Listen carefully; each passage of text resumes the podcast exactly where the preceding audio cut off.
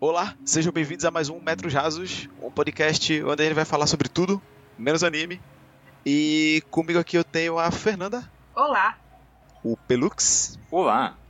E o Yoshi. Olá, pessoas.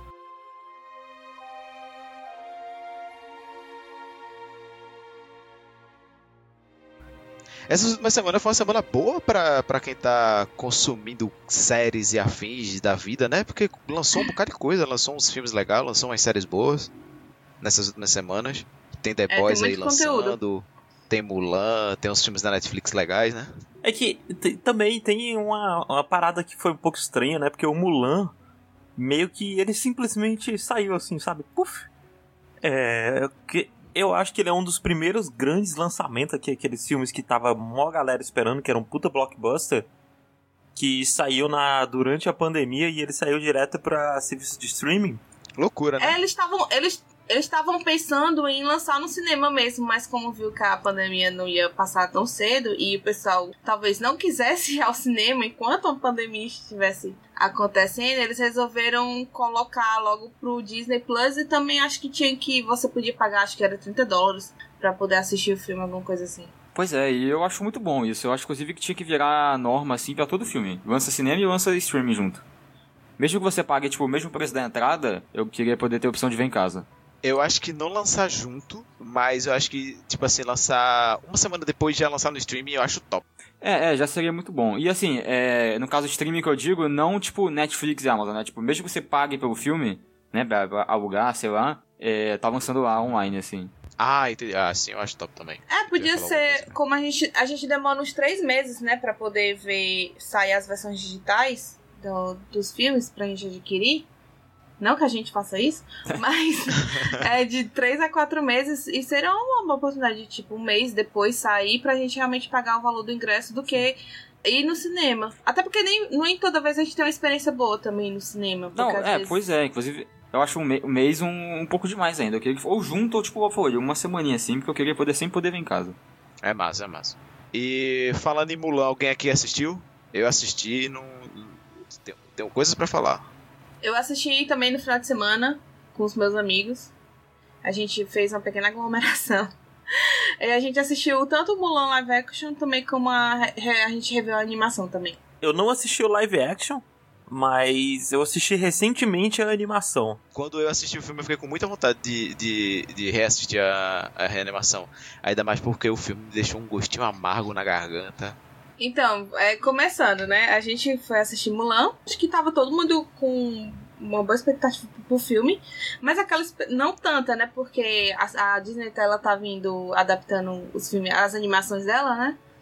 Então já foi Cinderela, já foi Mowgli, né? Já foi Relão. o Rei Leão. Então, como não eram filmes que, é, que eram tão bons quanto a animação, a gente já tava esperando que, e também com algumas mudanças na história, que não ia ter música, ser algo assim mais realista, entre aspas. A gente já tava com uma expectativa um pouco mais baixa, porque não tinha Mushu, né? Que Mushu é o principal alívio cômico na animação. E que eu acho que, que ele faria. Eu já imaginei que ele já faria muita falta no filme, o que acaba realmente fazendo falta. Faz. Sem falar nas polêmicas envolvendo, tipo, mudanças feitas para agradar a China e a, atriz é, se pronunciando contra protestos, várias refilmagens acontecendo, esse lançamento Sim, conturbado. Foi um filme bem conturbado. Porque assim, você falou das adaptações, e por mais que eu não goste das adaptações nos gerais, eu gosto muito da, de Mogli especificamente. Eu gosto da adaptação de Mogli. Eu acho uma boa, uma boa releitura da, da obra e tudo mais, eu acho bem legal. Eu gosto bastante de Aladdin. Eu não assisti Aladdin, você acredita?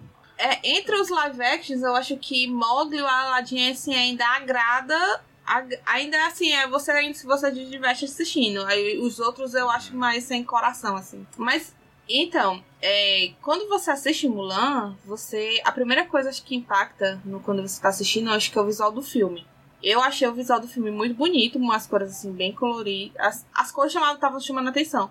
A cena de abertura mesmo é uma cena bem chamativa, né? Tipo, o, o sol se pondo assim, é uma Sim. criança na grama É.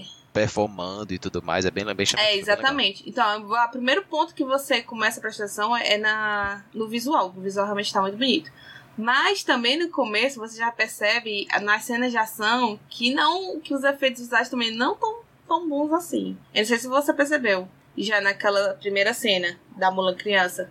Eu vi um clipe, um gifzinho assim do live action de Mulan, bem rapidinho, e tava me pareceu muito um daqueles lances tipo Tigre e o Dragão. Então, eles querem fazer um filme chinês mas eles fazem com um pouco de vergonha e fica meio ruim também.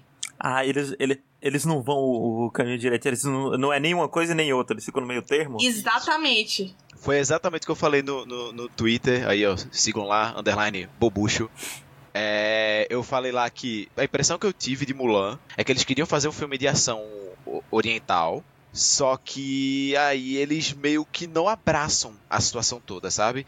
Tem lá o filme de ação oriental, aí eles chegam, abraçam assim meio que com nojinho, um abraço meio coronavírus assim, encosta o dedinho assim na ponta. Oi, desculpa, eita, não pode abraço, aí bate o cotovelo e é isso, sabe? É, é, foi essa a impressão que eu tive de, de, disso tudo, porque as cenas de ação elas, elas meio que ocultam parte da ação muitas vezes, sabe? Nossa, tipo, a edição desse filme é horrível. A edição é horrível. É horrível. Mas eu não tô nem falando da edição com 80 mil cortes. Eu tô falando, tipo, sei lá, a Mulan vai pular de um prédio pro outro. Ao invés de mostrar ela no ar, pulando de um prédio pro outro, sabe? Aquele lance típico de tipo, meio que. Você vê claramente que ela tá sendo segurada por fios, mas tá sendo arrastado de um lugar pro outro. É até um pouco galhofa, digamos assim. Mas é bonito, sabe? Ela, ao invés de mostrar isso tudo, ela pulando de um prédio pro outro, ele simplesmente um corte dela subindo, um corte dela descendo, sabe?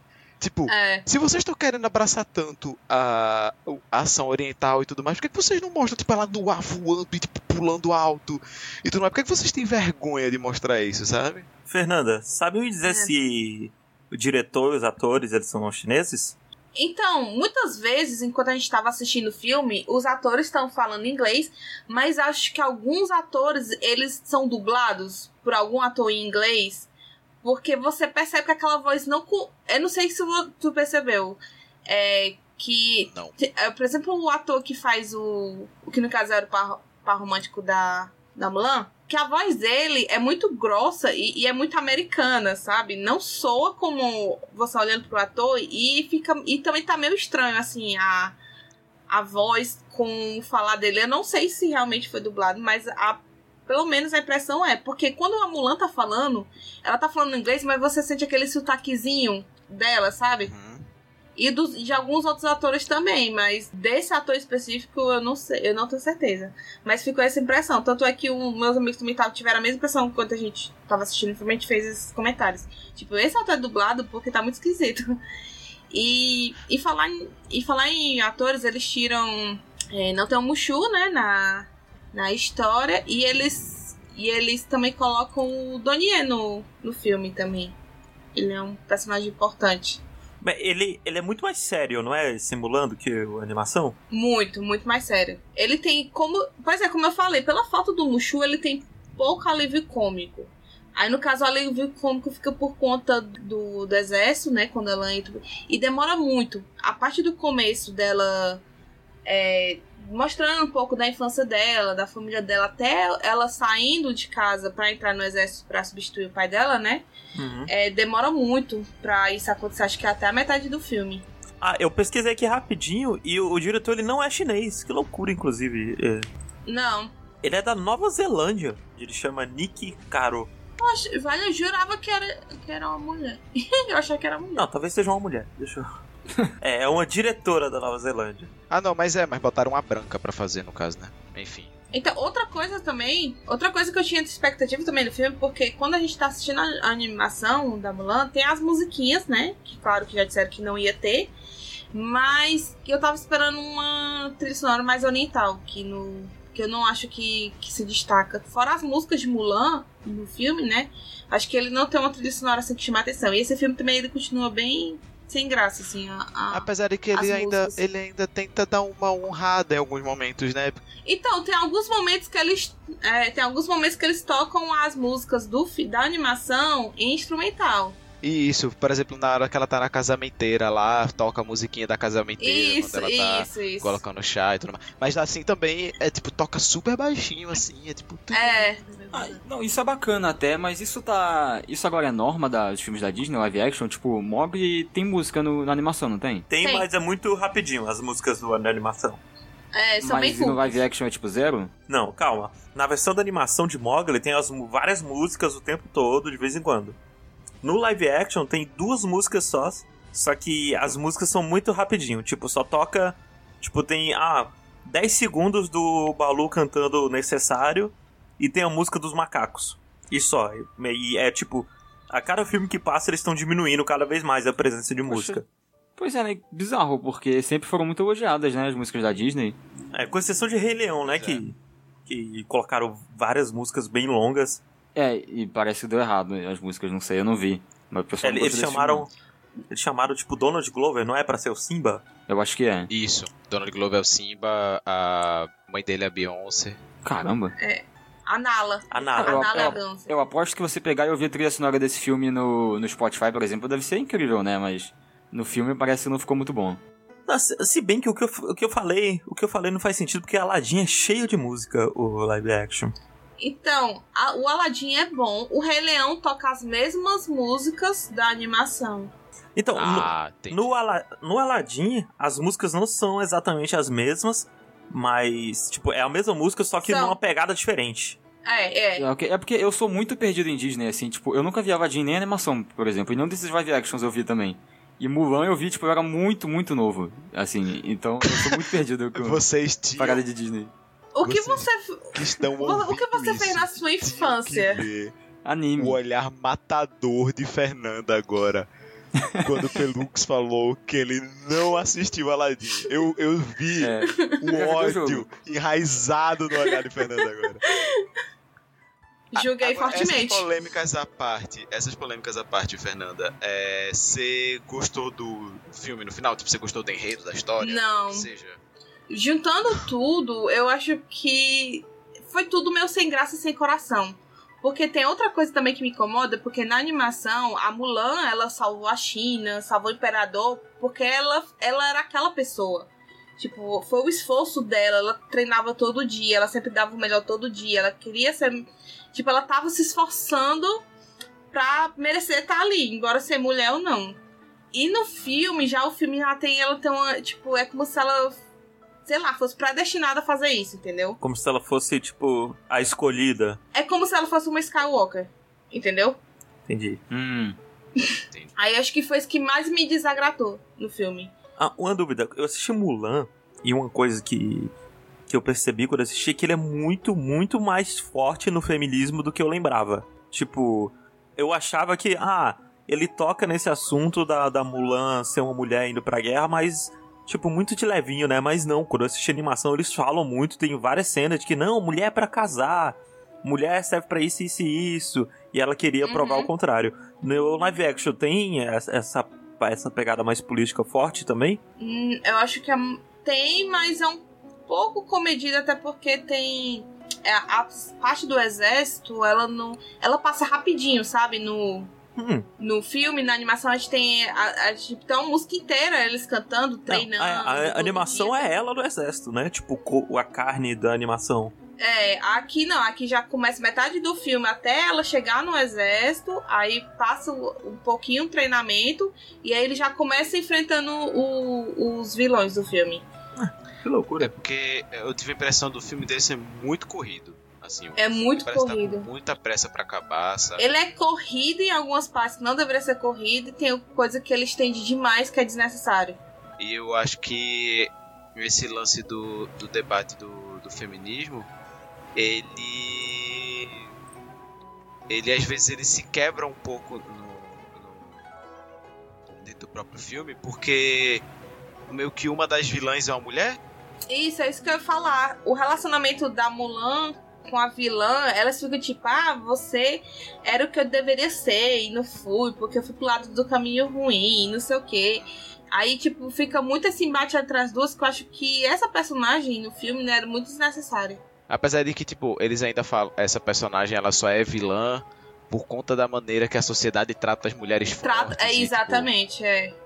tem muito essa problemática, mas Tem, ainda assim, querendo tem. ou não, é uma mulher forte como vilã, sabe? Isso. Tipo, a, é. a vilã da personagem é outra mulher. É, que tipo, é como se ela fosse a, a Mulan que foi rejeitada, que ela não foi aceita por- pelo, pela mulher Isso. forte que ela é, entendeu? Ele, ele tem. Isso. Ele tem muita luta, porque o Mulan, o- a animação original, tipo, não tem tanta luta. É muito mais um filme de aventura. Esse live action ele é um filme de artes marciais, porque ele meio que dava a entender isso. Tem, mas ele, ele é muito cortado. Nossa, a edição desse filme é muito, tipo, é horrível. As lutas. É nível. Da... É nível Lion Nisson Caramba. pulando uma cerca. Não sei se vocês conhecem essa cena Isso. icônica. É nesse nível. é nível Bohemian, Bohemian Rhapsody, sabe? De edição. É, Tem uma cena, gente, muito famosa de Taken 3, que é o Lionisso pulando a cerca, que tem 36 cortes. É absurdo. Depois É procure no absurdo. YouTube. Mas tá rolando muito no Twitter de, de GIFs da. De Mulan, do pessoal, tipo, cenas de ação, e aí, tipo, num corte de 5 segundos de filme tem, tipo, 15 cortes, sabe? Tem uma- um momento que é uma expressão de uma personagem que dura, sem brincadeira, só 7 frames. Tipo, um corte de 7 frames pra mostrar a expressão do personagem no meio de 80 cortes, sabe? E, tipo, 7 frames você. É um borrão, você nem, nem consegue entender que teve esse corte, sabe? De, de- de tão rápido que é. Uhum. É muito, muito mal editado nesse sentido. E eu acho que no final. Você perguntou sobre a ação. No final é onde tem mais lutas. É. Que é quando a Mulan tá despertando os poderes dela e, e tudo mais. não conta demais, não, pelo amor de Deus. Ah, não, é porque, ó, logo no começo do filme, a primeira cena, basicamente, Mulan ela dá um pulo, joga um, pedaço de, de pau num, num buraco e aí o pai dela vira pra ela: Você tem um chi forte, mas X são pra guerreiros. Então você sabe que ela tem Chi desde o começo do filme. Não é muito spoiler imaginar que ela vai despertar isso no, no decorrer, não. Mas, enfim. Quando mais perto do, do, do final, vai tendo. Quando ela vai despertando Chi, vai começando a lutar mais e tudo mais. Começa a ter mais cenas de ação. E aí você começa a perceber mais defeitos do filme, sabe? As cenas de É. ação são editadas, são super mal editadas nesse sentido. E aí o filme ele tem esse aspecto corrido. Aí as lutas têm esse aspecto super corrido. E aí você fica meio incomodado, meio perdido. Você sente que os personagens eles estão tomando atitudes ali que não faz muito sentido. A própria coreografia das lutas não é muito boa. Tipo, tem uma hora que Mulan ela, ela dá uma volta nos caras. E aí você fica se pensando, perguntando, velho. Sim, a parte do, da catapulta, né? Na montanha. aham, isso. Como foi que ela correu tão rápido? Não faz sentido nenhum. Nenhum, pô, ela pega o cavalo e de repente ela já aparece atrás dos caras, tipo, velho, como assim? Me explica o que aconteceu. Ela, ou, ou- ela já estava lá perto e a gente não fazia noção nenhuma que ela estava lá perto, o que é pouco provável, ou eles simplesmente teletransportaram a menina pra trás dos caras, sabe? Tem outro momento que quando eles descobrem que era, ela é mulher, né? Ele diz, ah, sai daqui, aqui não é seu lugar, a gente não aceita mulheres aqui. Aí ela vai embora. Aí depois que ela descobre todo o plano, que eles vão tentar matar o imperador, né? Então ela, ela volta assim, porque ela tava muito longe já, ela, tipo, ela tava nas montanhas lá. E do nada ela aparece de novo no, no, no campo de treinamento dizendo, gente, o plano dos caras é esse, eles querem vão atacar o imperador. Como foi que ela chegou em três segundos, assim? É muito. E é muito corrido. É muito corrido. Assim, tudo que vocês falaram agora matou 100% a minha vontade de. Que, que já era pouco de assistir esse filme. Nossa, não, Yoshi, sério, Né, É, eu vou falar de verdade, é perder de tempo. Você não tá perdendo nada. Nada, Poxa, nada, que nada. tristeza. a gente assistiu e já, e já colocou a animação pra, pra assistir de novo. Pra ficar com a lembrança da animação. Foi a vontade que eu tive, sabe? Eu tava assistindo o filme com minha namorada e chegou na metade do filme assim, eu pausei e fiz, nossa, sabe o que eu tô com vontade de acabar isso aqui e assistir a original só pra ir dormir bem. Aí ela, nossa, sim, só que aí acabou o filme, a gente tava morrendo de sono, eu falei, vamos dormir, foda-se. Né, a gente assistiu. Isso aí a gente ficou muito feliz cantando a musiquinha e tal. Eu gostei que teve também a participação da atriz que faz a voz da Mulan original. Ela aparece assim. Ela só falta olhar assim pra tela e dizer: Vocês se lembram de mim? Eu sei que tem o, o Jet Li, tem o Donnie Yen, não tem uns atores chineses Tem. famosos? Tem o Jet Li, ele é do comandante do exército. Não, o Donnie Yen é comandante do exército e o Jet Li é o Ah, imperador. faz sentido, porque o Jet Li tá, tá só o bagaço hoje em dia.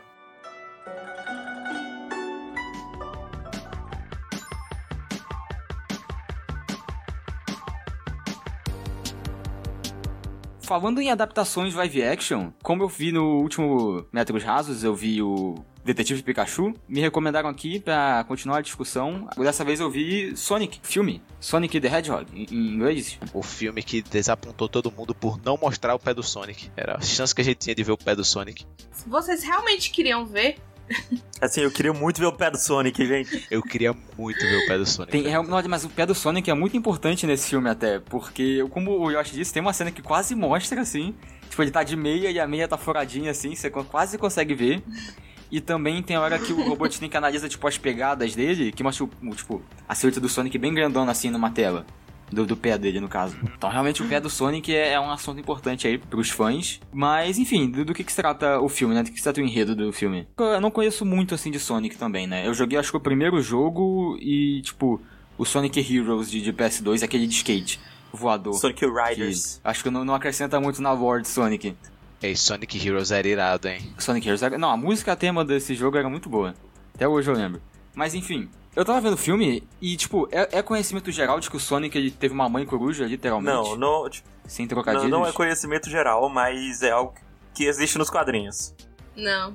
Quadrinhos? Tem quadrinho de Sonic, Tem, né? tem muito quadrinho de Sonic. E, tipo, eles são quase todos canônicos. Tem um quadrinho do Sonic que o Sonic morre no começo do quadrinho, e aí é a história do, do pessoal lidando com a morte do Sonic. Meu Deus. Caramba. Sonic tem muita lore, gente. A única coisa que eu sei de lore do Sonic é o vídeo do Brian David Gilbert no Polygon lá do Unraveled, que ele faz um Unraveled sobre Sonic e é incrível esse vídeo, eu recomendo demais, demais, é engraçadíssimo. eu não vi esse. Todos os vídeos do Unraveled do Brian David Gilbert são incríveis. Nossa, vê pelo que é É, incrível. não, eu gosto É muito dele, mas esse eu não vi. Vou procurar depois. É muito bom. Bom, o Sonic ele tava lá na terra natal dele, que aparentemente não é Green Hills, né? É muito esquisito, porque depois que ele vem pra terra, tipo, a cidadezinha, o bairrozinho dele lá, sei lá, que se chama Green Hills. Então não é aquela terra dele, que, né? Green Hills é o nome do, do primeiro mundo, da primeira fase do Sonic, do primeiro Sonic. Meu Deus, sério? Eu, eu não assisti o filme, então eu tô, eu tô besta agora. É, então, é muito esquisito. E aí ele tá lá sendo cuidado pela coruja, pela- que é a mãe dele, eu não sei, tipo, não mostra nada, sei lá, do nascimento dele, ela provavelmente é a mãe adotiva. Mas aí chega uma galera. Mas essa parte mesmo é pra ser um mistério, não é? Tipo, eles não explicam, mas é porque essa parte por enquanto não importa. É só pra, ó, ah, esse é lore. É, não, realmente não importa. É, é um motivo pro filme existir, né? Pra começar o filme ali. E aí chega uma galera pra atrás do Sonic, porque ele é muito poderoso, e aí ele, a galera quer o poder dele. Aí a mãe dá as argolinhas pro Sonic, né? As argolas que você pega durante o, o jogo, que quando você toma dano, joga tudo longe, ela dá pra ele, e aparentemente as argolas, quando ele joga assim, ele pensa no lugar, abre um portal pra onde ele quer ir, né? Que eu não sei também. Tem isso em algum jogo? Alguma, algum Não, quadrinho? assim, sim, tem isso em alguns jogos, mas não é essa a função das argolas. Tipo, eles criaram essa função. Tipo, eles tiraram de alguns jogos que tem alguns anéis que fazem isso, mas aí eles pegaram, fizeram que todos os anéis eram pra isso do, do filme. E eu acho muito da hora esse conceito, de verdade. Eu acho muito Eu acho legal muito inteligente. de jogar o anel e virar um portal e pá. Eu acho É muito bacana. Inclusive, falando um pouco desse começo aqui, que tem o, o Baby Sonic, né? Baby Sonic. E você. Eu queria tanto ver a versão do Baby Sonic antes deles mudarem o modelo dele.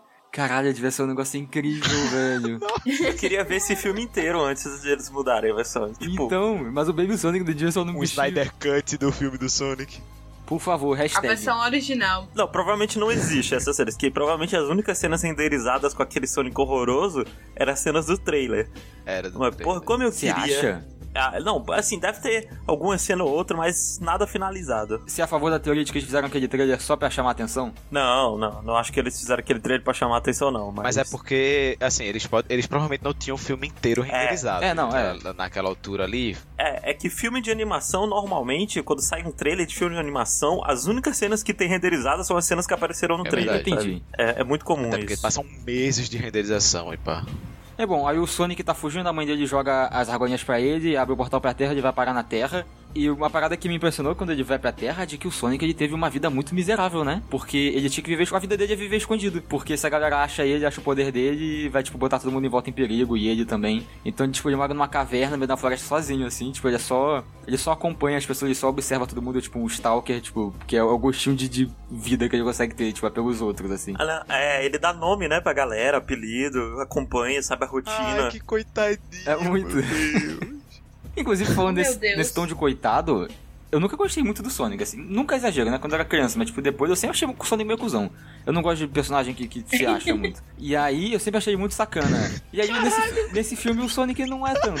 O Pelux, o Pelux, ah, não, não gosto de- do Sonic não, porque ele é muito Eu presunçoso. sempre achei o Sonic muito cuzão, tá aí a, a Ele, é- ele é do muito tipo, B10, eu sou, eu sou muito rápido e ninguém é mais rápido que eu e vou zoar sua cara porque eu sou mais rápido. E Ai, não, que não é muito meu, meu personagem, meu, meu tipo de personagem. E nesse filme ele não é tão assim, né? Tipo, ele, eu acho que dá pra, dá pra ter uma, uma razão, né, dessa vida toda que ele teve, mas é, é, tipo, eu me senti mais, mais propenso a, a, tipo, a ter empatia com ele, de, de entender a- o drama dele do filme e tal. Ah não, o Sonic nesse filme ele é um fudido por metade do filme. Mas aí, assim. tá o Sonic na, na Terra e o que é que tá rolando? Tipo, o que é que tá rolando nessa história toda? Então, aí ele tava, tipo, muito puto uma vez porque ele vive sozinho, ele tem que passar por tudo isso, e ele começa a correr muito rápido assim, em círculos numa quadra de beisebol, não círculo não, né? No, quadro, aquele formato que tem a quadra de beisebol. E aí ele, tipo, junta muita energia e dá um, tipo, um apagão no- na cidade, assim, no, no estado, sei lá, todo. Tipo, a galera do governo fica, que porra é essa? Não sei o quê. E vamos chamar o Robotnik, porque ele é um cientista muito foda, só ele pra entender o que tá acontecendo aí. Ah, legal.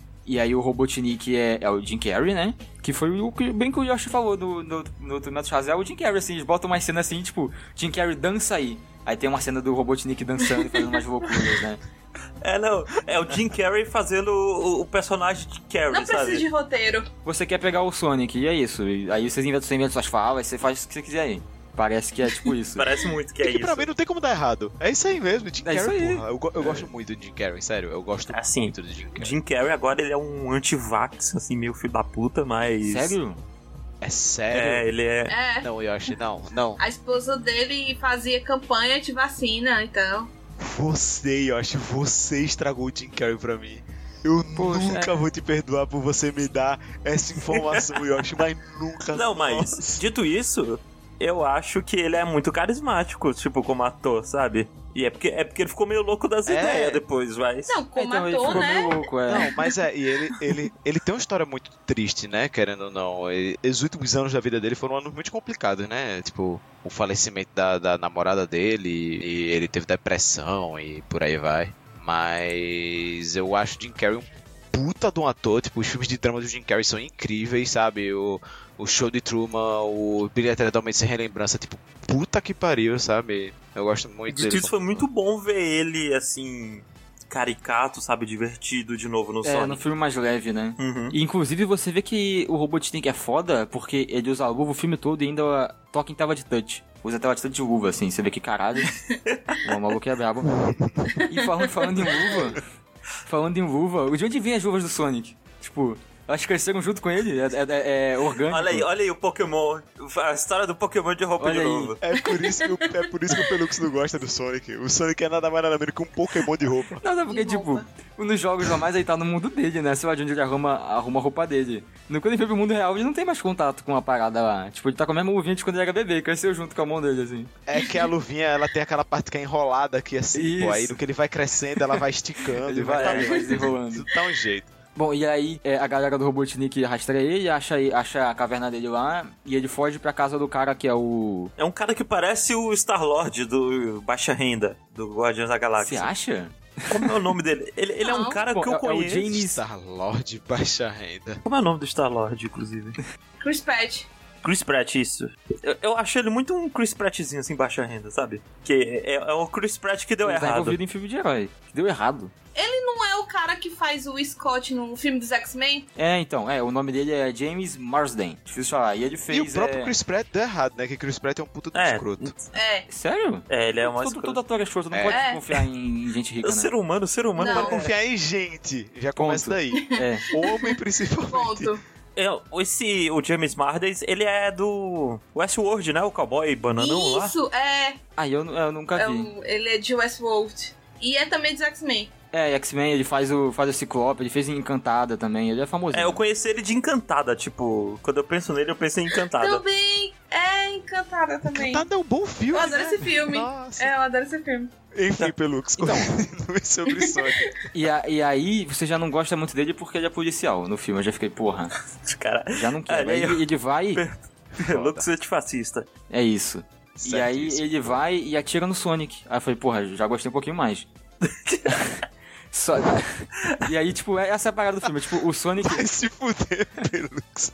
Cancela esse moleque alguém, velho. Pelo amor de E, Deus. a- e aí, a parada é porque, tipo, ele atira no Sonic quando ele tava com um saquinho de argola pra teleportar assim pra um lugar. E aí, tipo, o Sonic cai, porque era um, ele não tiro de verdade, né? Não falei, é um tiro tranquilizante. E aí ele, ele cai assim, apaga, e aí, tipo, um, um portal abre e o saquinho cai lá dentro, assim, e tipo, ele perde as, as argolas dele. E o objetivo do filme é o Sonic achar as argolas dele. Mas assim, é uma boa justificativa, assim, pra filme do Sonic, porque Isso. é uma coisa que você faz nos jogos, né? Correr atrás do- dos, dos anéis. Então, eu acho que eles adaptaram muito bem. Então, eu também acho, e assim, tem mais de uma cena de que, tipo, ele apanha e ele deixa o saquinho cair assim, as argolas voam. eu acho que, tipo, Legal, ficou, legal. ficou muito bom também. Uma coisa que eu ia comentar é que esse filme, ele conhece a fanbase de Sonic. A pessoa que fez esse filme conhece, tem, a fanbase de Sonic. Tem o Sonic. Tem o Sonic, o desenho igualzinho do Sonic. É, Sim, não, eu não tô- fala eu o contexto em que ele aparece, mas tem o Sonic e é muito bom o jeito que ele Tem- aparece. É, não, é muito bom. Mas, tipo, o, o filme em si, assim, é, eu tava na dúvida se, tipo, se eu gostei mais dele ou do Detetive Pikachu.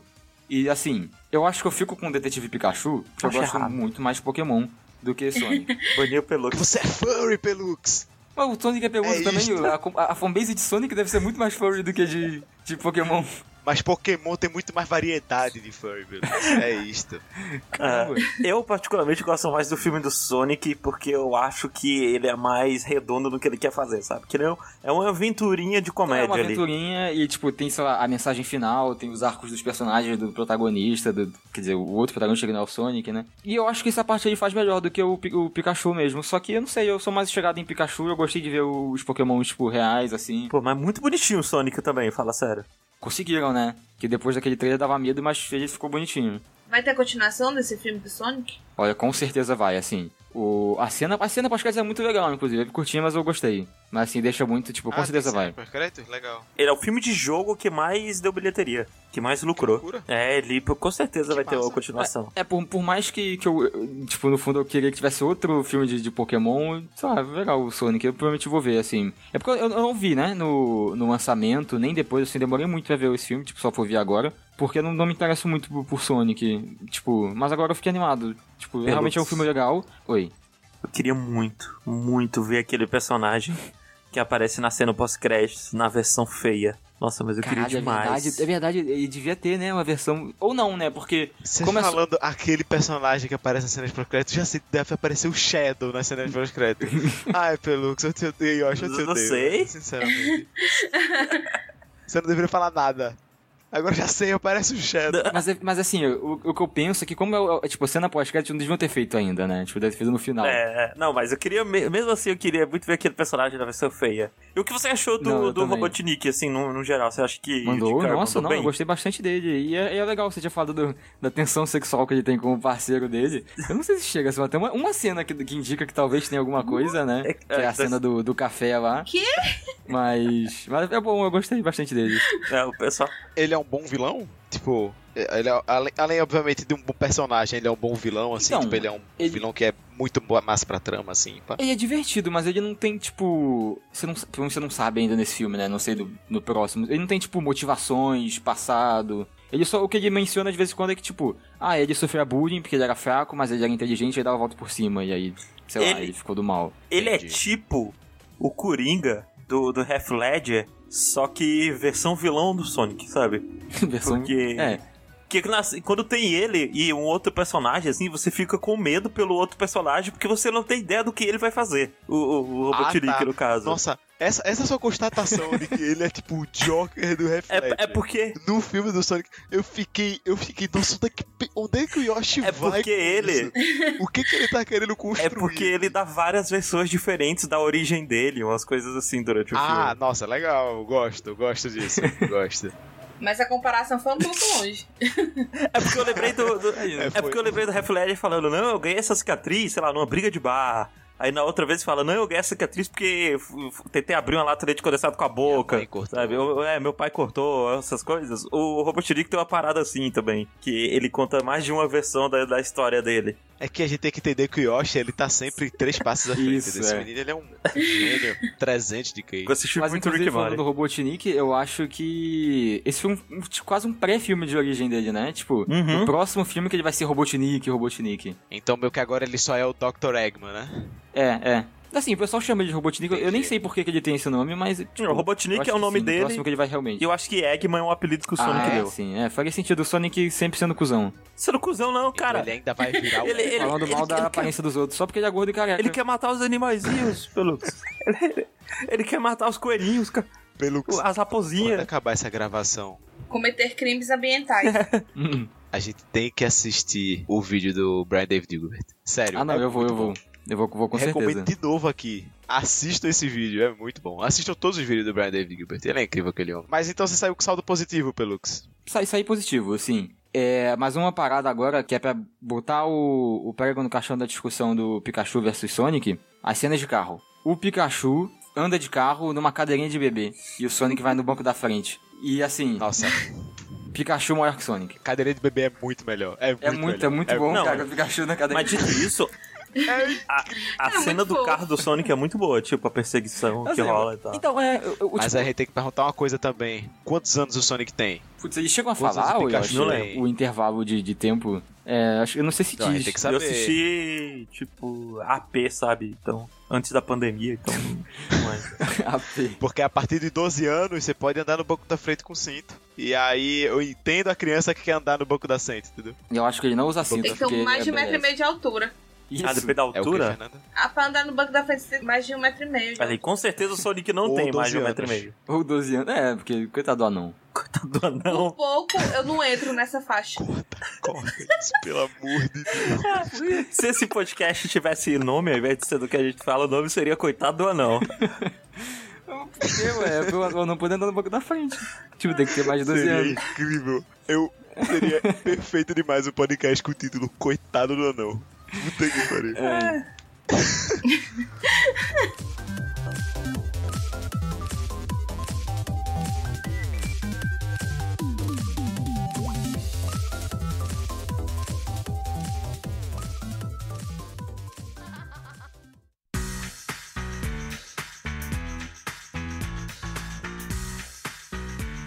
Falando em live action, de novo, eu comecei a assistir a segunda temporada de The Boys. Os garotos.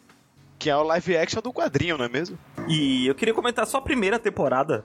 Antes, porque The Boys, pra quem não sabe, é uma, é uma série da Amazon que é baseada no quadrinho de mesmo nome, um quadrinho um pouco mais antigo, que é escrito pelo mesmo cara que fez Kick-Ass. Eu não lembro exatamente o nome dele, mas eu sei que é do mesmo autor. E a parada dele é pra ser um, é uma virada mais sombria em super-heróis. Mas é sombria num, num tipo, tipo mais escroto, sabe? Mostrando o pior lado de super-heróis e como seria a relação desses super-heróis numa sociedade capitalista É assim, chega escrota. a ser mais realista até, né? Por exemplo, o Liga da Justiça, que é o que eles mais paro- fazem Isso. paródia, não sei. Comparação. Não, isso é, o que eles mais comparam é tipo assim, tem a sociedade, aí aparecem os vilões, os heróis lutam com os vilões e acabou. Não influencia muito na sociedade, Isso. né? O depois ele vai num lado mais sério, assim, tipo, como é que é, tipo, o dinheiro que em torno disso, de, de marketing, de até militar, político. E, e muito- pra quem não sabe, The Boys, ele começa de um jeito muito interessante. Ele começa assim. Tem esse cara que ele trabalha no... Ele é- trabalha meio que numa lojinha de eletrônicos, assim. E aí ele sai do expediente. Ele é vendedor de varejo. Ele vai ele encontra a namorada dele na calçada, tipo, que ela tava passando por lá. Aí eles conversam assim um pouco, aí ela fala: "Não, a gente tem que morar junto", pipipipopô, conversa de casal assim normal. Até que do nada vem um cara correndo a 800 km por hora e atravessa o corpo dela, explodindo ela. E tipo, as partes do corpo dela saem voando e, No começo você nem entende, na verdade, que foi um cara que atra- atravessou ela, né? Porque era e simplesmente fica some, só os braços E aí dela. depois você vê. É, ele tava de mão Isso. dada com ela, assim, fica tipo as mãos Isso. segurando a mão dela. E aí você vê um cara, um dos esses super-heróis, ele parado assim, nervoso, carregando uma sacola, todo banhado em sangue, porque ele atravessou ela e falando, ih, cara, foi mal, e ele vai embora. E aí é, a história começa aí, nesse contexto. E é um começo muito poderoso, tipo, muito forte. E aí a, pagada, Não, é a parada do The Boys é esse personagem entrando nesse meio, descobrindo como os heróis eles são, tipo, sujos, eles são filhos da puta, eles não são essas coisas que a mídia é, vende pras pessoas. Por quê? No universo de The Boys, esses super-heróis, eles são todos é, regidos por uma empresa, uma multinacional chamada Vogue, que é tipo um. Ela é um- uma multinacional que vive de maquiagem, revista, tem canal de TV, etc, etc. E eles meio que comandam esses heróis. E tem todo um negócio que rola é pelos heróis, tipo, um prefeito de uma cidade pagar uma certa quantia pra essa Vogue, que é pra um dos heróis dela ficar na cidade desse prefeito, sabe? Tipo, pagando mensalidade, os heróis são produtos, e a série é sobre esses heróis como produtos. E ela basicamente tem dois núcleos. Tem esse núcleo desse grupo que se junta porque eles querem acabar com esses heróis, que são o- os The Boys. Eles querem expor todo esse. É, eles querem expor, querem descobrir o que tá acontecendo, porque tem muito mais por trás do que parece.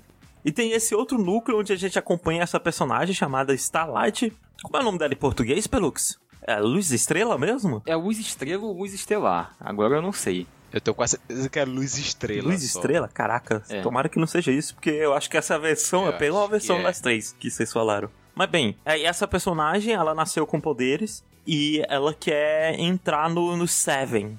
The Seven, que é a Liga da Justiça desse mundo. Que são os sete heróis mais fodelhões de todos. Eles são, tipo, top 7 heróis mais fodas. Ela consegue e aí acontecem coisas horríveis com ela, basicamente. E Tá, eu vou falar uma das coisas horríveis, a primeira coisa horrível que acontece com ela, que é ela é abusada sexualmente. E eu já queria puxar isso pra falar que uma das coisas que eu não gosto dessa série, que ela é machista pra caralho, sabe? Eu já, já Tipo, tinha escutado falar sobre isso e por isso que eu nem comecei a assistir. Ela tem duas personagens femininas que aparecem mais frequentemente. Uma é essa Starlight, em que a, a primeira construção dela, a primeira cena de desenvolvimento de personagem é ela sendo assediada sexualmente por outro cara. Ah, mas Yoshi, é algo que pode acontecer. Nananã, é a realidade. Mas, porra, nem toda personagem feminina precisa ser assediada pra se desenvolver, sabe? Eu acho que, tipo, já deu. Ah, mas você tá dizendo que não pode ter assédio? Não pode representar capa, então não pode mais ter estupro em série. Não, não é isso também.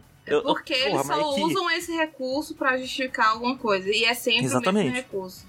Totalmente E, tipo, desnecessário. cara, já deu. O Sword Art Online, onde todos os desenvolvimentos de vilões é o cara é vilão, o primeiro vilão ele estupra uma mulher. Pronto, É. aí ele é vilão, sabe? É, não, dava pra desenvolver de uma maneira muito, Ridículo. muito melhor isso. Tipo, talvez, é, tipo, não necessariamente muito melhor, mas faz algo diferente, sabe? Para de, de colocar. Tem um movimento chamado Mulheres na Geladeira, que eu não sei se vocês já ouviram falar, que é um movimento de quadrinhos que aconteceu depois que. É, eles mataram uma personagem super importante, super imponente, que era a namorada de um Lanterna Verde, e aí fizeram uma cena super chocante, onde o vilão esquarteja ela e guarda ela na geladeira do Lanterna Verde, e ele descobre, e, ai meu Deus, Caralho. sabe? E aí, a, a partir disso, Meu começou um movimento chamado Mulheres na Geladeira, que era um movimento contra é, toda personagem feminina em HQ ser usada, tipo, o desenvolvimento dela é que ela vai sofrer, ou seja, pra ela se desenvolver, tipo, ela tem que ser assediada pra ela é, se desenvolver como personagem, ou ela tem que ser assediada ou alguma coisa pra um homem se desenvolver como personagem, sabe? Isso, ela, ela não é uma personagem de verdade, ela é um, um objeto a ser explorado pra acontecer Ela é uma alguma coisa. narrativa e nada mais. Isso é muito utilizado também nos quadrinhos, né? A gente pode. O primeiro caso é a Bárbara Gordon Isso. também, que, que foi vítima. Pois é, inclusive essa parada da Bárbara é boa porque tudo que acontece com ela é só pra cutucar, o que o Coringa faz com ela, né? É só pra cutucar o pai dela, né? Tipo, não é nem tipo, ah, olha como eu vou, vou desgraçar sua vida aqui, tipo, pra ela, é pro pai dela se sentir um merda e tal. Exatamente. E dito isso, a Fernanda disse que isso é muito comum em quadrinhos. É. Os quadrinhos do The Boys, eles são muito mais escrotos nesse sentido do que a série. Porque na série é um cara que é escroto e assedia ela. Tipo, e esse cara ele meio que dá a entender que outros já fizeram também, mas não mostra. E os outros não fazem nada com ela. Tipo, porque os- a maioria nem tem contato com ela direito. Mas no quadrinho é todo mundo ao mesmo tempo, sabe? É muito mais escroto. E, tipo, e, tipo, não é nem um pouco necessário na série, porque eles poderiam mostrar que os heróis não eram o que ela imaginavam e que eles eram escrotos de outras inúmeras Sim. maneiras, sabe? Ela ser assediada não, tá agregando em quase nada ali. É muito desnecessário. Não só isso, eles podiam usar isso de, de. Eles podiam fazer outra parada, sabe? Eles podiam até fazer uma, uma coisa mais leve. E, em detalhes, o que acontece é o cara obriga ela a fazer um boquete nele na série. Ele usa do poder dele, da hierarquia, como ele é um dos fodões. Ele fala, ó, você não vai entrar se não fizer um boquete em mim. É basicamente isso. E, pô, você quer colocar uma situação de assédio? Coloca uma parada, sei lá, ah, ele deu um tapão na bunda dela quando ela tava passando. Que eu acho que. Eu, eu não sei, Fernando, o que você acharia? Você acharia que seria menos escroto se fosse algo desse tipo? Não. Seria tão escroto quanto. Na verdade, eu acho que não deveria existir, tá, entendeu? É. Não, tipo, a gente não tem que discutir o que é mais leve, o que é menos leve. Não deveria existir, ponto. É, não deveria existir ponto, tem razão. Exatamente. E não só isso. A outra personagem feminina que tem importante, ela até é, é bem momentos muito mais pra frente, ela não tem nem nome. Ela é chamada de a fêmea entre o pessoal. Tipo, tem o The Boys e a fêmea junto com eles, sabe? E é, é muito escroto também, tipo, ela ser É usada desse The jeito. Boys é que eles são uns, uns escrotões. É, né? é os garotos, é o clube do Bolinha. The Boys. É, ele é um ex-CIA, sei lá, o FBI, whatever. E ele é tipo pica das galáxias. E aí ele saiu porque ele tava. Ele não jogava nas linhas. E ele é super durão. Isso. E o outro cara que é traficante E tem contatos. mata pessoas e blá blá blá blá blá blá. E aí o único mais tranquilinho é o. Tinho do- da mamãe? Leitinho? É leitinho da mamãe o nome dele. E Modest Leitinho da Milk. mamãe e o, o personagem principal, né? São os, os, os menos escrotos do. Ah, não. do Assim, do o lá. francês também não é muito escroto. Mas no- é que a geral. escrotidão Inclusive, é daquele favorito. cara. A escrotidão daquele cara do protagonista. Do protagonista, não, do, do, do, do presidente do clube O do Billy Bolinha. Butcher. O Butcher. Isso, do Butcher. Vale por Ah, não, é. 50. Sabe? É tipo. Ele é escrotíssimo. Não, ele, cara. ele Uhum. é um personagem masculino feito pro público hétero, sabe? Ele é o cara sujo, machão, que cospe no chão e não tem medo de, de ser escroto e faz o que é necessário, sabe? E aí é esse clube do Bolinha e aí a única personagem feminina que entra nesse clube é chamada de a fêmea por muito tempo. Mas ok, mas saindo da parte ruim, pronto, falei. A, a pior coisa dessa série pra mim é essas duas coisas que eu falei. Aí agora falando da parte boa. Eu acho, primeiro, ele tem atores excelentes. O, o vilão da, da série em si, ele é o, o super-homem. Ele é o. Ele chama Homelander, o Capitão Pátria. E ele é um excelente ator. Tipo, ele tem uma cara. Porque a parada dele é que ele é um filho da puta. Tipo assim, em níveis inimagináveis. E, mas todo mundo idolatra ele, acha que ele é um super-herói, como se ele fosse o Imagine super-homem Se mesmo. o super-homem ele fosse um político e aí ele tivesse envolvido em corrupções do mais alto nível, só que a- ao invés de corrupto você pensa assassinato. É, E é isso. E ele tá envolvido em, tipo, esquemas de assassinatos e outras coisas do mais alto nível. E, tipo, o cara é, é um completo sociopata. É um super-homem ele, não, ele é, isso que ele muito, muito. Acho que até psicopata mesmo. Tipo, ele é, é em níveis absurdos. E uma, a série, ela faz um trabalho excelente em transformar esse cara no vilão. Sabe? Mos- mostrar que esse cara, ele é uma presença imparável, super poderosa e altamente filho da puta. Toda cena que tem esse personagem junto com outro personagem que você gosta é uma cena tensa, sabe? Tipo, porque esse cara, ele pode fazer o que quiser, como se ele tivesse a licença pra fazer o que ele quiser. Ele não, não- o que ele quiser ele faz. Ninguém consegue além parar ele. fisicamente o quanto que ele pode, porque a mídia vai Isso. tudo e vai todo mundo ficar do lado dele, assim. Porque ele é, ele é o, o garoto propaganda da multinacional mais poderosa Isso. do mundo. Então ele é o principal e é o vilão. Não, não, ele não é o principal, tipo, Ah, o tá. principal são, é esse grupo que não tem superpoderes e o objetivo máximo deles, assim, de todos, é matar esse cara, entendeu? O Ah, Homelander. certo. Só que eles não sabem, Ah, tipo, certo. se ele tem fraqueza, não sabem nada. Eles não têm nem ideia de como matar esse cara. Porque, E- como a gente disse, esse cara é verdadeiramente imparável. Ele é o. É, ele é o super-homem. assim, tipo, não tem. Pronto, ele é como se fosse o super-homem, só que ninguém conhece a Kryptonita. Ninguém sabe o que é Kryptonita. Isso. Então é isso, basicamente, sabe? Ele é um Isso. super-homem sem Kryptonita. E aí tá. isso Agora, cria um terror, tipo, um- um muito grande em situações que envolvem ele. Tipo, a qualquer momento ele pode simplesmente chegar no lugar, matar todo mundo e ir embora que nada acontece com ele. E ele tem esse poder, ele é muito mais poderoso que todo mundo. Então é toda uma. Toda cena que envolve ele é muito tensa, sabe?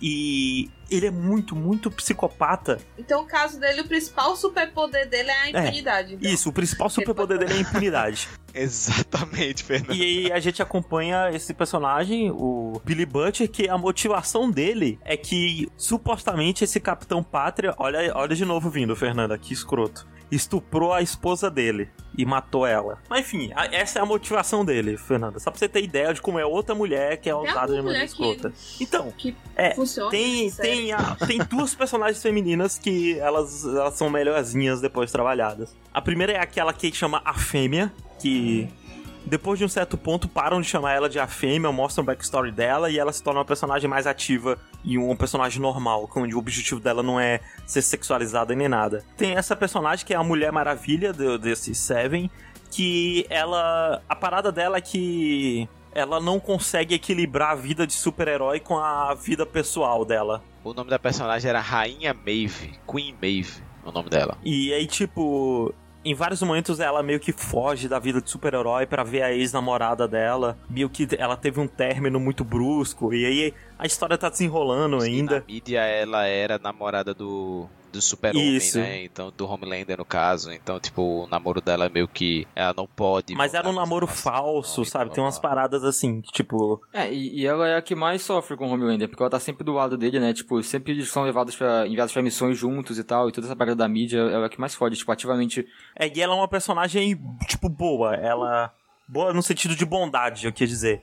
Então, ela vai nessas missões com o Homelander, e o Homelander faz uma desgraça inimaginável com todo mundo, e ela fica se, se sentindo muito, sabe? Ela fica muito mal. E aí ela, tipo, acaba indo pro álcool. E ela não faz nada justamente por medo da de retaliação Isso, porque ela.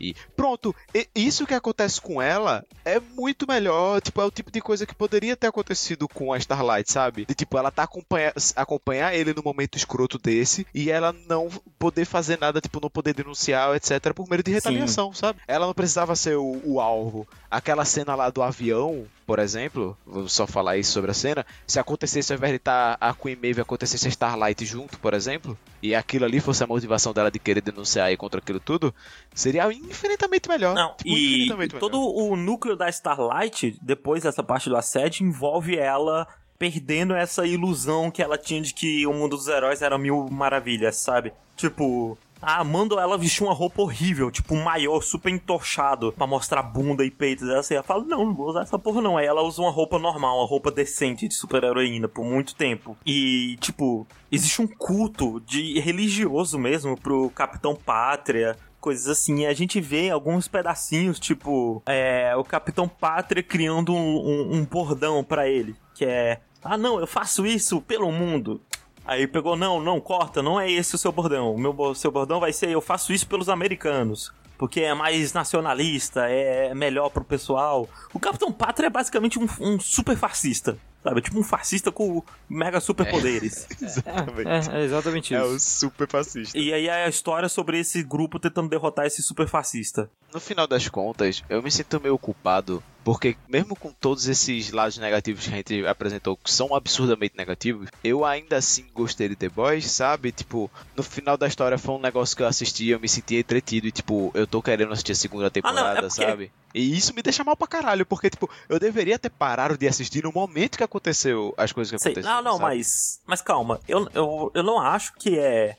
Se você gosta de uma parada dessa, tipo, Fernanda, vê se você concorda comigo. Eu acho que você gostar de uma parada dessas não quer dizer necessariamente que você é um escroto machista que. Coisa, né? Principalmente. você apoia o que tá Principalmente porque as coisas que você gosta não são isso. Pelo menos eu torço pra que não sejam, Bob. não, porra. É, assim, a, a gente, a gente vê anime, né? Então, você gosta de ReZero, Bob. Dá no mesmo, eu acho. Pô, se fuder, Não, eu acho que é válido tudo que a gente assistir, a gente discutir muito o que é bom e o que é ruim. E, se- e não, tipo, fechar os olhos pro que é ruim. A gente tem que criticar mesmo. Se tem esses pontos que são ruins, eu acho que é importante a gente Sim. levantar e discutir. E cada pessoa tem uma sensibilidade diferente ao que ela é o que ela aguenta ou não, sabe? Tipo, talvez é porque eu seja homem. E aí, tipo, essa parte eu falo, porra, essa parte é uma merda, mas as outras partes, porra, são legais e eu consigo separar melhor. Mas talvez alguma outra pessoa não consiga. Talvez, porra, essa parte é uma merda e estragou tudo É, pra mim. Exemplo, o que é perfeitamente plausível e com minha justo. namorada, ela não se sentiu nem um pouco incomodada. E, inclusive, tipo, como ela não é muito de consumir as mídias mais criticamente, por assim dizer, tipo, ela consome mais É o público civil. vamos dizer assim. É, é, das coisas, tipo, ela não percebia muito esse problema de, tipo, o estupro ser motivação pra a personagem e esse tipo de coisa, sabe? Pra ela, ela só achava o absurdo do estupro, sabe? Tipo, meu Deus do céu, essa menina aqui foi, foi abusada, caralho, que horror. Mas não o horror pelo horror e não só o horror por, tipo, que horror, mais uma personagem que só tá acontecendo porque ela é abusada sexualmente, blá blá blá. Fernanda, você ia falar alguma coisa? Eu não comecei a série justamente porque eu tinha visto que comentários sobre que era muito machista e que também tinha esses casos de estupro. Então, como eu sei que eu ia ficar altamente irritada, eu ia me incomodar muito, eu nem comecei. Ok, e tem, tem mais um ponto negativo que eu quero falar. Ai, meu Deus, que eu lembrei. que você não Que, olha, assim, ainda não aconteceu esse ponto negativo, mas parece muito que vai acontecer, que é esse personagem que assedia a Starlight no começo, depois ele, ele vira um terceiro núcleo. Tem o núcleo do The Boys, dos heróis, e o núcleo desse cara, sozinho, ele. E parece muito, eu, tipo, eu tô sentindo muito que vai rolar um arco de redenção dele, sabe? E eu vou ficar muito triste se isso acontecer, porque eu acho que primeiro o personagem não merece. Eu acho que tô tratando isso muito errado, que meio que no, no último episódio que eu vi, tô tentando meio que justificar porque ele faz isso, sabe? Tipo, ele tá tendo um diálogo interno dele meditando, pensando: "Não, você só abusa das mulheres porque você não gosta de si mesmo." Sabe? Você humilha as mulheres porque você sabe que elas vão humilhar você, sabe? E, e é muito, muito, mas muito escroto isso que eles estão fazendo. E esse é o núcleo que eu mais tô ficando puto assistindo. Meu Deus do céu. cara da Fernanda que tá incrível. E, e é, e é isso, The Boys, se os pontos positivos te agradarem o suficiente pra passar por esses pontos negativos, recomendo. Se não, não recomendo, que é perfeitamente justo, tem muita série melhor por aí. E é isto.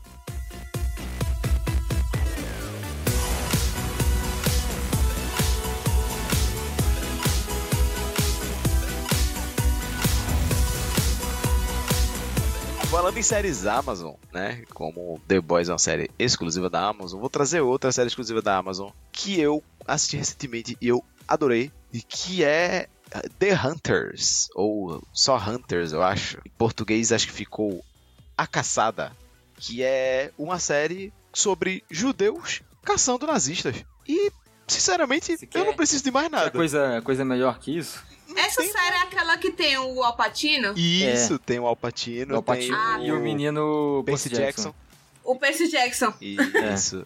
E tem também o Ted Mosby, olha só, de How I Met Your Mother. Não, não gosto não. Gosto dele. Absurdo, Fernanda. Que absurdo.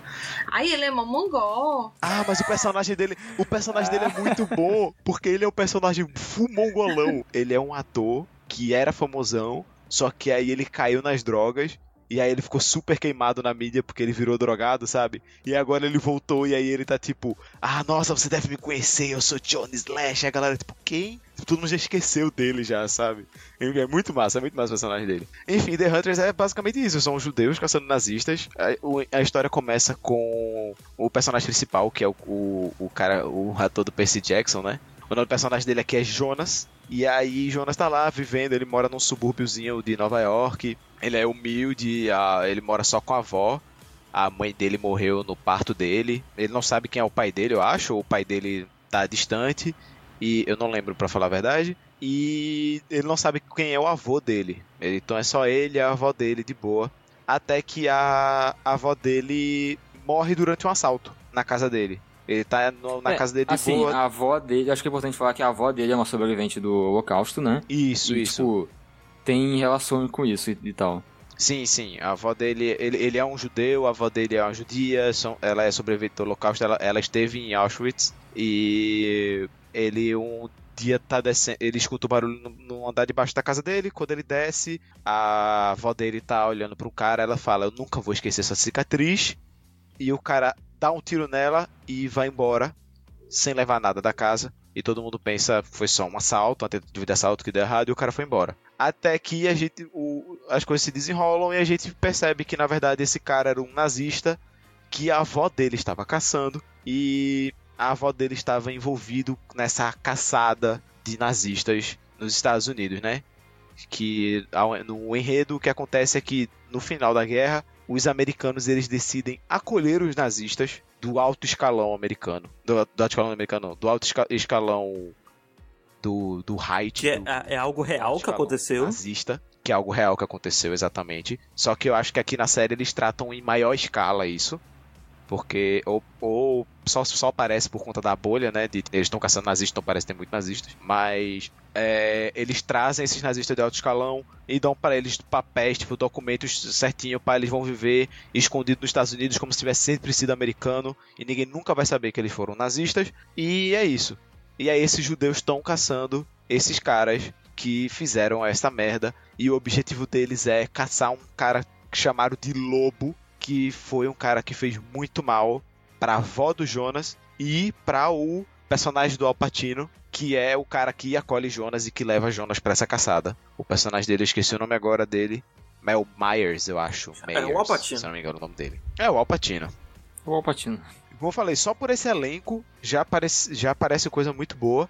E é coisa muito boa. Sem brincadeira, todo mundo, todos os personagens são muito bons. A série é muito bem escrita. E o que eu gosto muito da série é que ela quebra muito. Ela quebra muita expectativa de um jeito muito bom, assim. Tipo, quando eu falo quebra de expectativa, não é só tipo plot twist ou coisa do tipo, mas é que às vezes você pensa que alguma coisa tá seguindo um clichê, tipo, ah, geralmente, por exemplo, num, num filme de heist, é, o pessoal vai chegar lá e aí eles vão abrir a porta e aí se a porta tá abrindo do ângulo de trás significa que quando essa pessoa abrir a porta do outro lado vai ter um guarda e o guarda vai ver ela e vai começar uma briga, pá. E aí eles fazem tudo pra parecer que tem um cara do outro lado e aí abre a porta, não tem um cara do outro lado, sabe? Esse tipo de quebra de expectativa que com o decorrer da história você vai entendendo que ele faz um sentido não só na questão da construção de, da cena e da edição e da direção, mas ele também faz um sentido narrativo muito bom toda essa quebra de expectativa, sabe? Porque durante todo o decorrer da série você vai tendo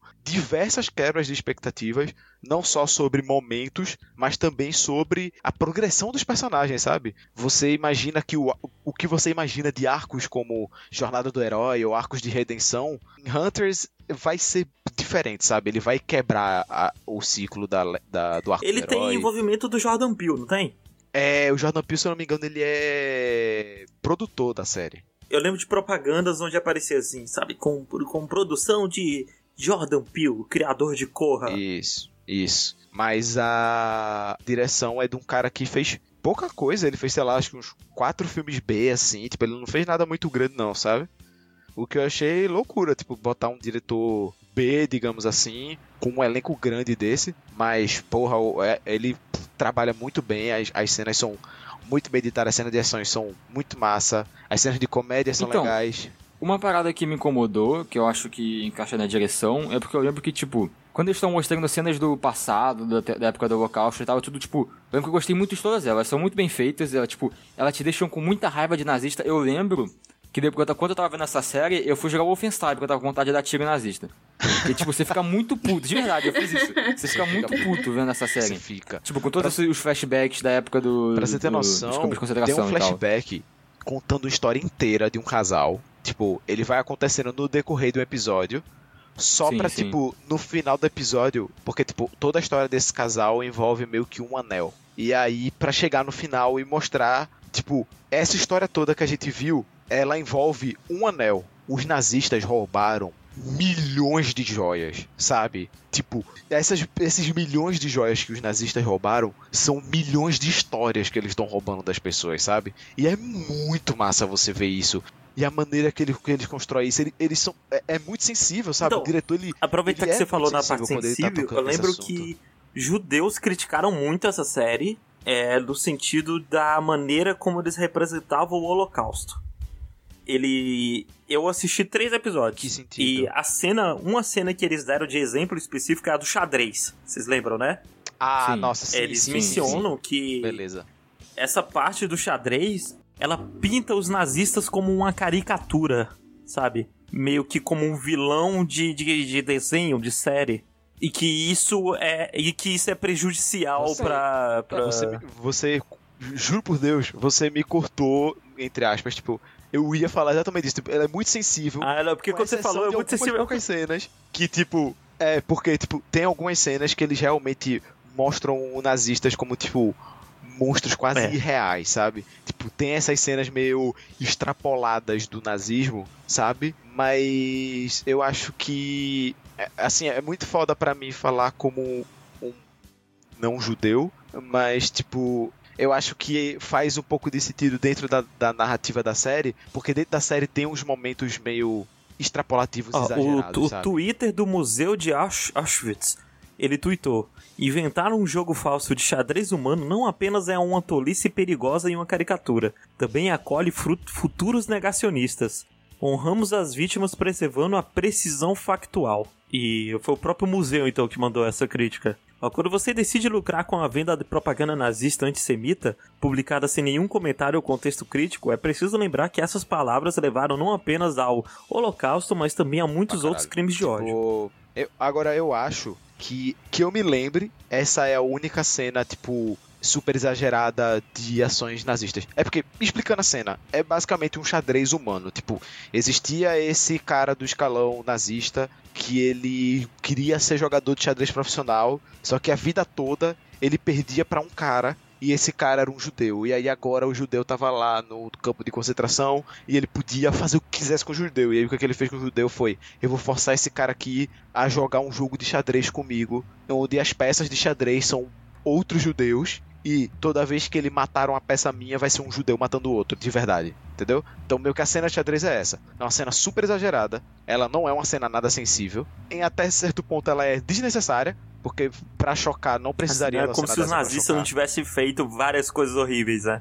Pois Coisas é. horríveis. É, como se já não tivesse a realidade, já não fosse horrível. Pois é, tipo, só o fato de, sei lá, matar pessoas de inanição já não fosse su- suficiente pra, sei lá, aterrorizar qualquer pessoa e mostrar o quão absurdo eles eram. Mas eles mostram essa cena lá e eu não justifico ela de maneira nenhuma. Mas eu, eu- eu- se eu não me engano, ela é a única cena exagerada assim que tem pro lado dos nazistas, sabe? Porque, como eu tava dizendo, tem, tem às vezes momentos narrativos em que eles dão uma extrapolada. Tipo, a série ela quebra um pouco a quarta parede assim. E aí, por exemplo, quando ele vai introduzir os personagens, ele não tem um diálogo explicativo sentando assim, o personagem falando, ah, eu sou fulano de tal, faço isso, isso, isso, isso. Não. Aparece tipo um curta-metragem, tipo.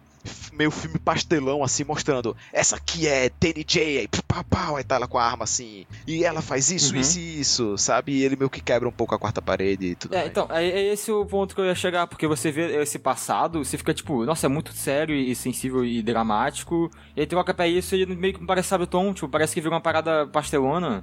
E aí, tipo, tem umas referências nada a ver, tipo, quando ele chega lá na, no- na casa do Alpatino e fala, ah, porque você parece o Bruce Wayne, que é tipo umas referências jogadas assim que eu achava, tipo. Ah, não, as referências eu entendo pelo contexto histórico da coisa.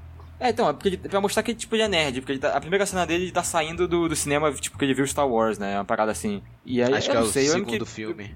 É, e eu acho que conflitou no, no, no tom que eles queriam. Eu lembro que isso me incomodou muito quando eu tava Eu lembro vendo. que uma coisa se que me coisa incomodou minha. um pouco quando eu assisti, eu assisti só uns três episódios, foi que cada um deles tem uma especialidade, sabe? Tipo, ah, esse cara aqui é muito bom em arrombar portas e, e- e em se filtrar no geral. Esse cara aqui é bom em fazer explosivo. Aí o personagem principal, o talento dele é ser nerd, sabe? Porque ele é nerd, porque ele leu muito Star Wars e, e ele lê muito gibi, É. ele é inteligente e resolve quebra-cabeça.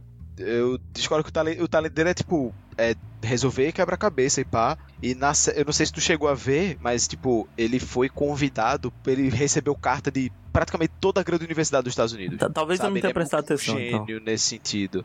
Tipo, ele foi, ele foi realmente chamado pra, tipo, Harvard, Yale, Oxford, tudo quanto é universidade. Sendo que ele não mostrou pra ninguém porque ele não queria que a avó dele ficasse triste de não mandar ele pra lá por, ele, por eles não terem dinheiro pra pagar a universidade. Inclusive, o protagonista dessa série, Hunters, me lembra muito o protagonista do The Boys, assim, que é que é um cara medíocre, assim, em Ah, mais ou sim, menos, sim. que é levado muito pra um, pra um mundo totalmente novo. Inclusive no sentido de que o mundo ao redor dele é meio que super violento e ele é meio bobo, assim. Só que, feito falei, quebra muita expectativa e vai pra muitos lugares que você não imagina, assim.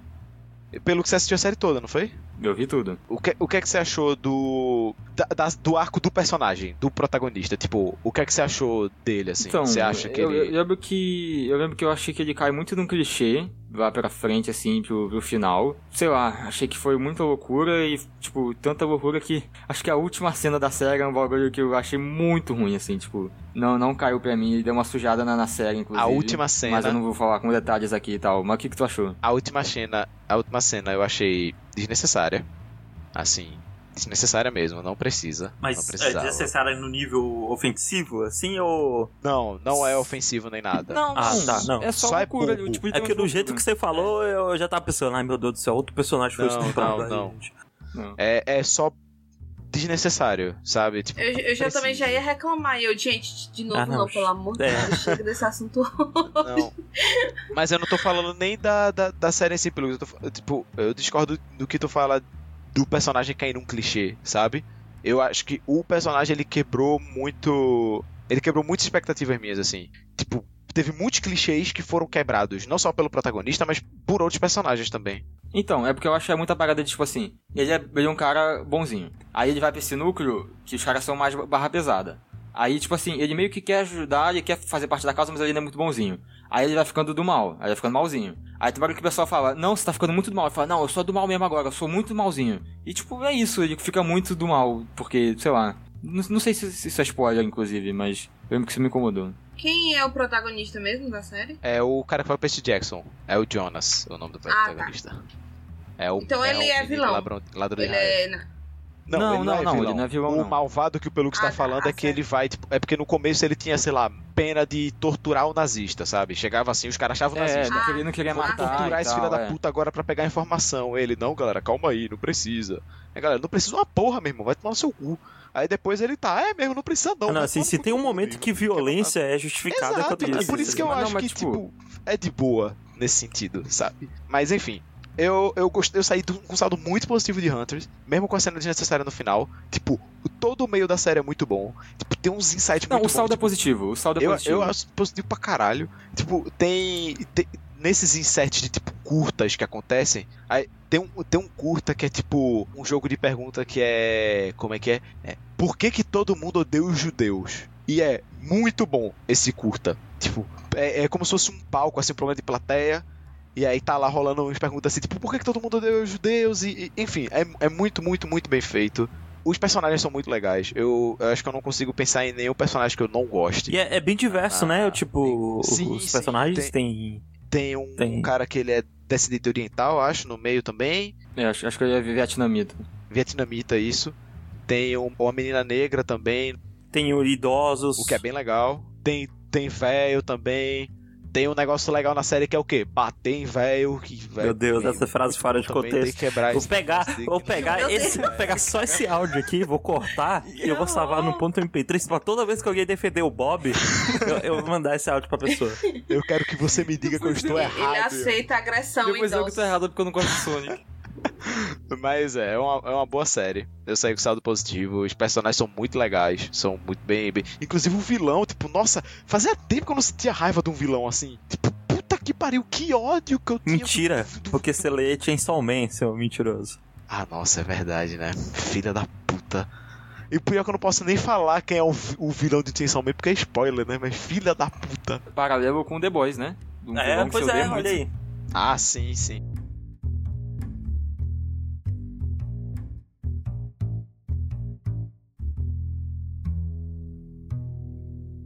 Saindo da produção original da Amazon, eu vou direto pra uma original Netflix que é I'm Thinking of Ending Things, ou Eu Estou Pensando em Acabar com Tudo. É o filme do mesmo criador de Brilho Eterno de Uma Mente Sem Lembrança Bom filme. e Anomalia.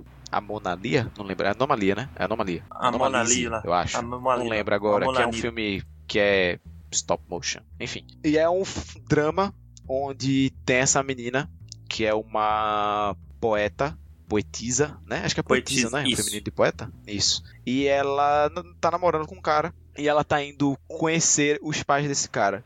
Sendo que no que ela tá indo conhecer os pais desse cara, ela está pensando em acabar com tudo. No caso, acabar o namoro deles.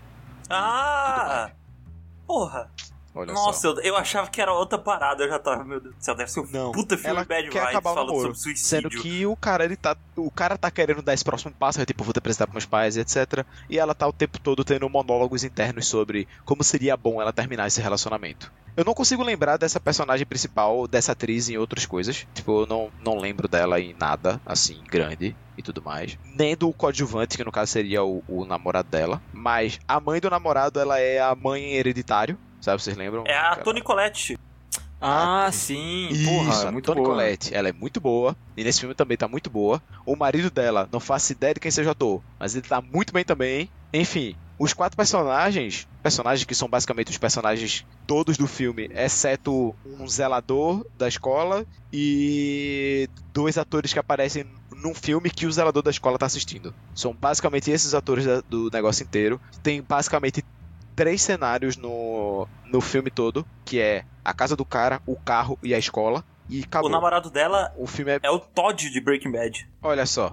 Eu não assisti É, Breaking Bad. é um personagem importante de Breaking Bad. E ele. Ele é um personagem que encaixa muito bem no papel, porque ele é. Ele não é um cara bonito. E ele é um cara que ele tem muita cara de sensal, mas ao mesmo tempo você consegue ver a paixão dele nas coisas, sabe? Ele é meio parecido comigo, assim, que quando se empolga nas coisas vai falando e vai falando Sei, e vai sei. falando e vai longe, sabe? Um papel dele talvez você conheça, Bob. Desculpa interromper. Você assistiu Black Mirror, o- o- aquele episódio do Star ah, Trek? sim, nossa, é ele, né? Caralho, agora que você falou, ele. eu associei. Caralho, é verdade. Eu Top fui no demais. Google, Todd. Breaking Bad, que eu não Mas tava é, lembrando. em- É, ele é, ele é o, o principal cuzão lá do Star Trek. Legal, do legal. Black Mirror, basicamente. E ele, ele Cara, consegue fazer bem o Ele, filho do ele é o, o, o nazista no Breaking Bad? É, ele é o nazista do Olha Breaking aí, Bad. Tudo, Mas- tudo conectado. Olha só, ele não é conectado. um completo filho da puta no, no, no filme, sabe? Tipo, ele é meio babaca, mas ele não é um Não, puta escrotão. nazista. Porque o filme é muito sobre isso também. O filme é sobre, tipo, como que as pessoas muitas vezes elas entram em relações pelo simples fato de não saber dizer não, sabe? Uhum. As pessoas muitas vezes elas são muito levadas pelas emoções e muito levadas pelo conformismo e pelo prazer que é o conformismo, sabe? O conformismo ele dá prazer pra você. O conformismo ele quer ele, ele se alimenta de você tanto que quanto você se alimenta dele. Ele traz também umas análises legais, tipo, ela tá chegando nas casas do pai, ela tem um, um estranhamento parental, sabe? Quase que monstruoso. Tipo, é quase monstruosa a maneira que ela vê a maneira que os outros pais cuidam dos seus filhos ou como os outros filhos cuidam de seus pais. E o filme ele, ele tem um- uma vibe meio corra assim, no sentido de que você durante muito tempo você tá muito incomodado no filme, ele tá sempre te deixando constantemente ansioso e você não consegue entender por que, que ele tá me querendo deixar ansioso, mas é meio que você no lugar daquela personagem, sabe? Você tá ansioso porque você tá num lugar que você não quer estar, é um lugar que, que você por você você não estaria ali. Tipo, ela tá muito sempre o tempo todo no, no senso de emergência de ir embora dali porque ela quer chegar em casa de noite, porque no dia de manhã cedo ela tem que trabalhar, sendo que tá tendo uma nevasca, ou seja, eles não podem ficar muito tempo na casa. Só que às vezes o personagem, o namorado dela quer ficar mais porque ele quer ficar com os pais e tem inúmeras analogias dentro do filme, como passagem do tempo e como que ela vê o tempo como alguma coisa que tá que passa por você e não você passa pelo tempo, sabe? E em alguns momentos no filme eh, são recitados alguns poemas dela e são poemas muito bons assim, tipo, e o cara que ela namora é um cara super culto, então o próprio diálogo deles é um, é um diálogo bastante culto e às vezes até é um pouco elitista assim, sabe, no, no nível Sim. de de esperar que você acompanhe eles eles sendo pessoas tão cultas assim, sendo que o filme se perde, pelo menos pra mim, porque ele é um filme que ele tenta trazer o estranho, sabe? Meio que tipo Corra mesmo. Apesar de que o Corra é muito mais muito mais pé no chão, meio que Midsommar, sabe? Ele tá ele traz o, a ansiedade pelo estranhamento assim, e você entende muito isso no começo do filme, porque ela tá estranhando tudo aquilo, ela não tá confortável com tudo aquilo. E sendo que quando vai chegando pro final do filme, eu sinto que até parecido com Midsommar também, é- essa sensação que eu tô com Midsommar, ele se perde um pouco no final, sabe? Ele vai além, eu acho que, pelo menos Midsommar, ele leva a mensagem até o final, mas em I Think Not Vending Things eu não sinto que a mensagem foi até o final, sabe? Sei. Talvez eu deveria assistir uma segunda vez pra ver e tipo com um olhar de quem já viu e talvez reanalisar e tudo mais, mas eu acho que não, eu não acho que no final das contas seja um, um filme bom pra todo mundo, sabe? É um filme, se você quer um filme pra você pensar e talvez dormir, E o é bom real- achava que era um filme sobre suicídio. Não é. É um filme sobre conformismo, sobre como que o tempo passa e a gente muitas vezes não consegue dizer não para situações que a gente tá e que muitas vezes um relacionamento ele não precisa ser tóxico para ser um relacionamento ruim. Só de você não estar tá 100% confortável, talvez já não seja um relacionamento bom se você tá. Talvez lutar contra o conformismo seja uma boa maneira de você se ver feliz no final da história, porque querendo ou não, o tempo não é um trem em que você é passageiro, e sim é um trem que atropela você e lhe mata literalmente. Então é isso, eu acho que I'm Thinking of Anything é um filme extremamente bonito, é um filme muito poético, mas é um filme muito cansativo também, que eu acho que se perde um pouco no, na própria poesia. Então é isso, com essa quase filosofia aqui monólogo. no final desse belíssimo podcast, isso, com esse meu quase monólogo de 10 minutos, eu encerro esse podcast com vocês. Foi um prazer ter vocês aqui. Foi um prazer ter vocês ouvindo. Sigam-nos nas redes sociais, estão todas aqui embaixo. O Twitch do Yoshi, o Twitter de todo mundo aqui. Então é isso. Um beijo e até a próxima. Tchau, tchau. Tchau. Tchau. Tchau.